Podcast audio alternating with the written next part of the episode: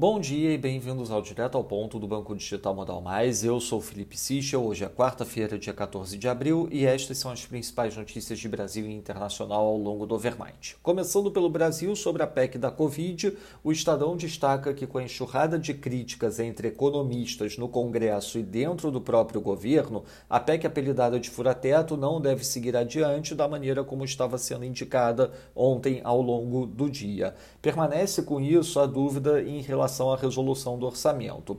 Já em relação aos vetos do orçamento, duas áreas do Ministério da Economia devem recomendar veto às emendas para evitar qualquer descumprimento das regras fiscais.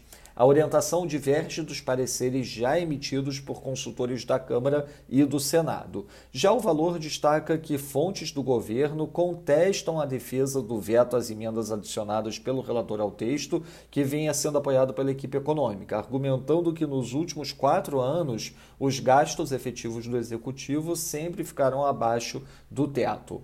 Em relação a privatizações, um decreto publicado no Diário Oficial de hoje inclui os Correios no PND.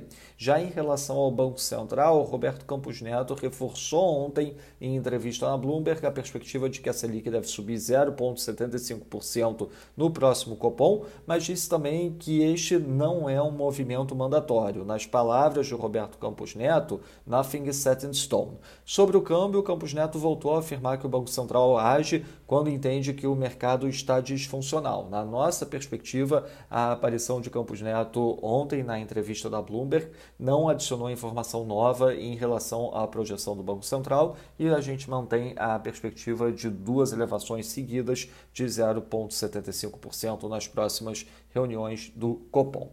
Passando para o setor internacional, em relação a vacinas, todos os 50 estados dos Estados Unidos suspenderam vacinação com vacinas da Johnson Johnson, enquanto o ministro da Saúde da França afirmou que a Agência Europeia de Medicamentos deve emitir novas recomendações sobre esta vacina. Já a Moderna indicou em um estudo que a vacina é 90% eficaz ainda após seis meses depois de sua aplicação, enquanto a Pfizer comunicou que conseguirá entregar todas as 300 milhões de doses encomendadas pelos Estados Unidos até meados de julho, duas semanas antes do projetado originalmente.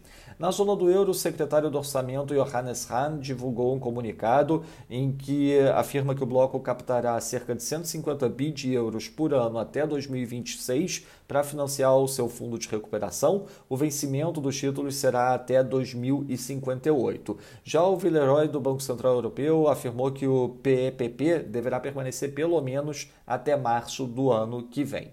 Na Nova Zelândia, o Airbnb manteve a taxa de juros inalterada em 0,25%, conforme o esperado. Já em Singapura, a autoridade monetária manteve os parâmetros de política monetária também inalterados na sua primeira reunião bianual de 2021.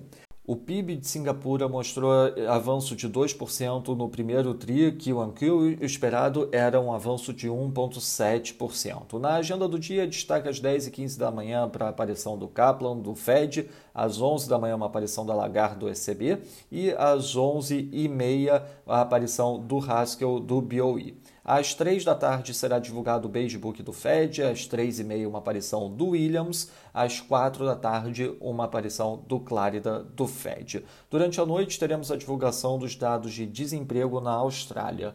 Nos mercados, o dólar index no momento enfraquecendo 0,07%, peso mexicano desvaloriza 0,09%, enquanto o ZAR sul-africano desvaloriza 0,07%. Já no mercado de juros, o título americano de 10 anos abrindo 2 basis points, enquanto o título alemão de 10 anos opera flat. No mercado de ações, o S&P Futuro avança 0,12%, enquanto no mercado de commodities, o WTI avança 1,69% e o Brent avança 1,68%.